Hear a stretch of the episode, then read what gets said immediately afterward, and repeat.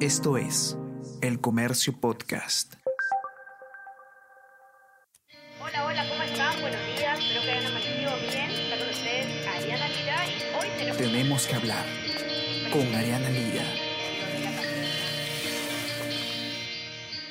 Hola a todos, ¿qué tal? ¿Cómo están? Espero que estén comenzando su día de manera extraordinaria. Yo soy Ariana Lira y hoy tenemos que hablar de eh, los efectos que ha generado en la economía eh, el problema que ha habido luego de que la primera ministra Mirta Vázquez anunciara el retiro, el cierre de minas.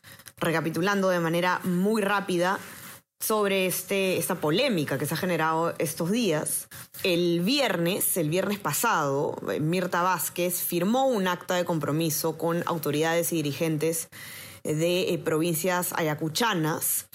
Y en esta acta lo que se acordó fue crear una comisión ejecutiva de negociación para negociar los términos del cierre de eh, distintas unidades mineras. El día que la ministra tuvo esa reunión, además, en, la Plaza de Toros Virgen de las Nieves en Ayacucho, ella dijo eh, públicamente que las cabeceras de cuenca son ecosistemas delicados que proveen agua a los territorios y que por lo tanto em, se iba a acordar medidas para protegerlas y entre estas estaba pues em, el retiro de las eh, minas en esta zona. Evidentemente, el anuncio de la primera ministra generó eh, polémica, ¿no? Se ha reflejado esa polémica en el Congreso de la República, donde un sector del Congreso no ha descartado incluso interpelarla. Y como ocurre con este tipo de anuncios que digamos, no son los más amigables al Estado de Derecho, a la propiedad privada, al, respeto a los contratos, por ejemplo, que se anuncia así sin más que se va a cerrar eh, eh, algunas minas, pues lo que ha ocurrido es que hemos tenido efectos eh, en, la, estabilidad, en efectos económicos, ¿no? Como por ejemplo una, un alza en el dólar, y algunos otros que vamos a comentarlos con Israel Lozano, periodista de Diario El Comercio, que ha escrito una nota precisamente al respecto. ¿no?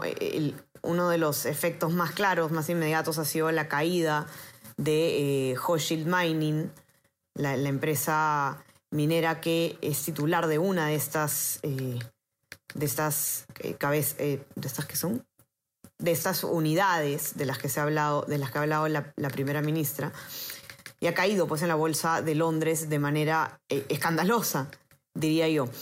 Isra, ¿qué tal? ¿Cómo estás? Tú nos puedes contar un poco más de, detalle y, más, más claramente qué es lo que está pasando luego de, esos anuncios, ¿no? ¿Qué es lo que, lo que hemos podido ver ayer? ¿Qué tal, Ariana? ¿Cómo estás?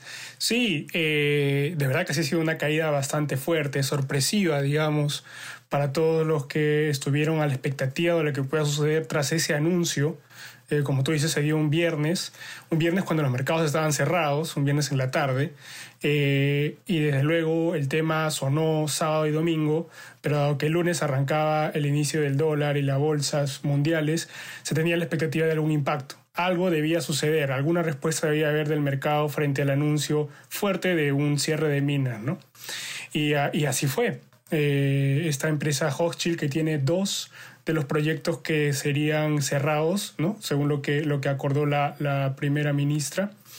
Eh, cotiza hoy en día en la Bolsa de Valores de Londres y al inicio de la sesión sufrió un desplome del 50%. Quiere decir que el valor de sus acciones en poco tiempo perdieron la mitad de su valor normal. ¿no? Eh, por supuesto que a lo largo de la, de la sesión eh, esa caída se terminó recuperando pero al cierre de, eh, lunes, todavía anotaban un descenso de cerca del 30%, ¿no?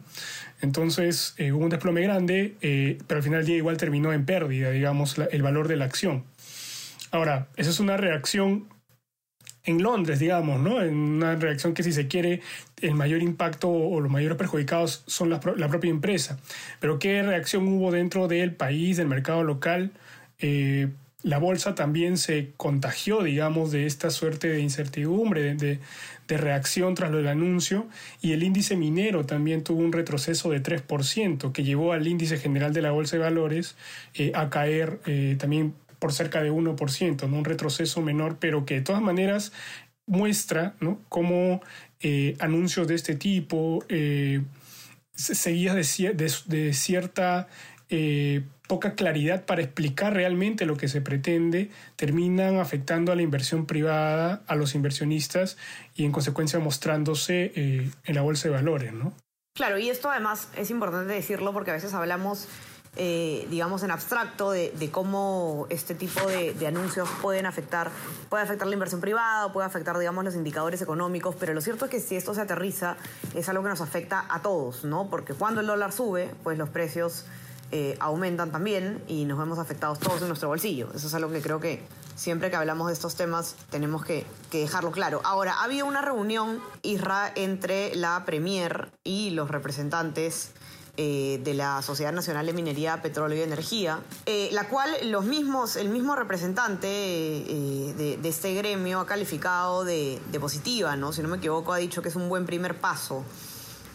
¿Cómo, ¿Cómo esto podría de alguna forma revertir la situación, si es que es posible? ¿O crees tú, que has entrevistado a algunos analistas al, respecto, que se necesita una posición más contundente de parte del presidente de la República, por ejemplo. Sí, sí, Ariana. Yo creo que, eh, por supuesto que cualquier este, paso al diálogo y claridad sobre los temas es saludable, ¿no? Eh, desde el punto de vista del sector, desde el punto de vista del país, es un acto de diálogo eh, democrático bastante importante, digamos, ¿no?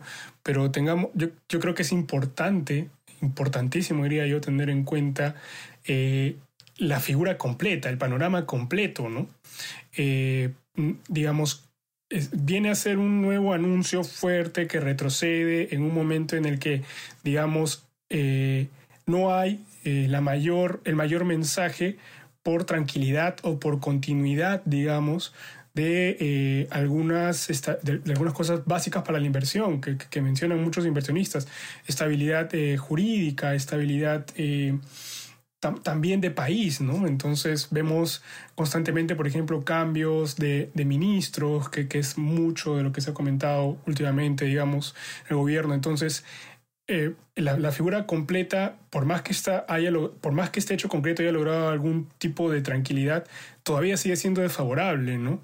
Y, y, y adolece en todo caso o hace falta esa, ese, ese acto que, que termine concretando o termine demostrando de verdad lo que el presidente ha hecho en un montón de oportunidades, que es el respeto a la inversión privada, ¿no? O la promoción de la misma, ¿no? Entonces, en líneas generales, yo creo que sí puede ser positivo, pero pero todavía la reacción del mercado no se siente o no es suficiente en todo caso para que esto pueda normalizar indicadores clave, como bien dices, como la bolsa, como el dólar, más como el dólar, ¿no? Que hoy en día todavía sigue cotizando por encima de los cuatro soles, cuando un peruano está acostumbrado a bueno, yo creo que años previos ver un dólar por debajo de 4, 3.50, 3.60, 3.80 lo máximo, ¿no? Pero hoy tenemos un dólar que de cuatro soles no baja, más bien se mantiene en ese, en ese rango, ¿no? Y esto consecuentemente sube los precios, eh, afecta la inflación, hace más caro los productos y hace más, hace más difícil que las personas con su propio sueldo puedan costear, digamos, alimentos o productos de primera necesidad. ¿no? Entonces sí es una cadena fuerte que debe tomarse en cuenta.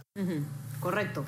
Eh, y ahora, eh, tan cierto como esto es también el hecho de que el gobierno tiene que atender y tiene que eh, facilitar las condiciones de negociación y de diálogo precisamente entre las partes de un conflicto.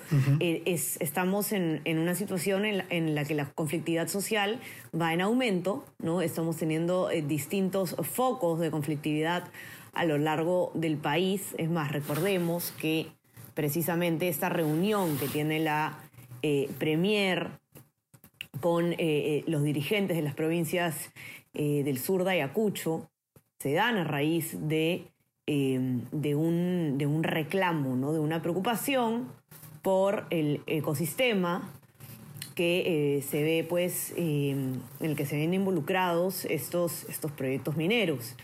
Y lo cierto es que el Estado tiene el rol, por supuesto, de asegurar que las eh, operaciones mineras, que cualquier actividad extractiva se haga eh, en, una, de una manera sostenible, ¿no? Y que, y que se garantice, pues, eh, la protección del ecosistema. Eso no, de eso no cabe duda. Digamos, el gobierno no tiene que aplicar esa responsabilidad, al contrario, tiene que promover ese diálogo, tiene que promover esa negociación y tiene que supervisar precisamente que se estén cumpliendo las condiciones que la legislación ambiental demanda, ¿no? Pero para eso hay que hacer pues eh, una investigación, hay que facilitar las condiciones, no solamente, em, digamos, dar ya eh, por concluido un, un conflicto sin siquiera haber conversado con ambas partes. Sí, Ariana, yo diría que también eh, tener un Estado proactivo para aspectos tan técnicos como estos, ¿no? O sea, que demuestre la capacidad de, como bien dices, eh, ser fiscalizador, de, ponderar el tema de ambiental, que, por supuesto no borra nada, digamos, ¿no? O sea, el, hecho concreto de la actividad minera y los beneficios que puede traer al país no borra para nada posibles o escenarios como los que conocemos de, contaminación ambiental o de problemas ambientales. ¿no? La actividad misma, eh, de alguna u otra manera, es, es de, es, de, esta forma, se da de esta forma, pero las mineras han procurado que esto vaya cambiando a lo largo de los años. ¿no? Es por eso que, que, que yo creo que se requiere de, de mayor tecnicismo, de, mayor capacidad técnica por parte del Estado para poder actuar de una forma tal cual, ¿no? O sea, técnica para casos como estos, ¿no? si, hay un problema ambiental, solucionarlo, fiscalizarlo, eh, ver cómo revertirlo en la medida de lo posible, pero sin dejar de lado el hecho de que estamos hablando de una actividad que, está bien arraigada a la actividad económica nacional, que, por ejemplo, revisábamos un poco, eh, gran parte de lo que demanda eh, el sector minero también implica movimiento en otros sectores, es decir, el 44%, por ejemplo, de lo que demanda la minería hoy en día lo produce el sector manufactura del país, ¿no? Entonces está bien concatenada, digamos, la actividad nacional al desempeño minero. Entonces son, son tantas cosas que hay que ponderar que por supuesto requiere un estado más técnico,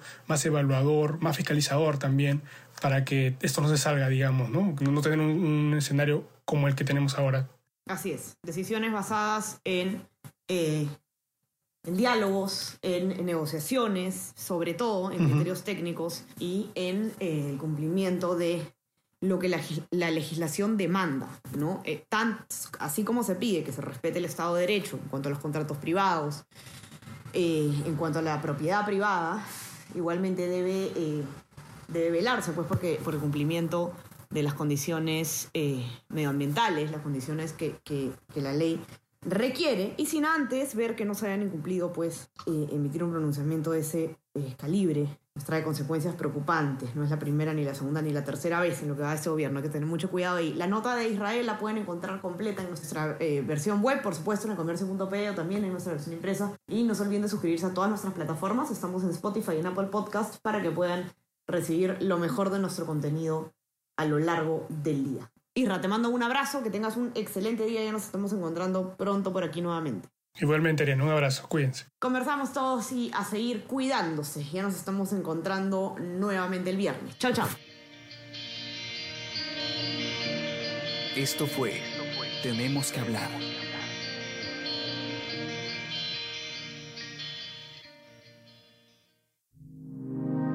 El Comercio Podcast.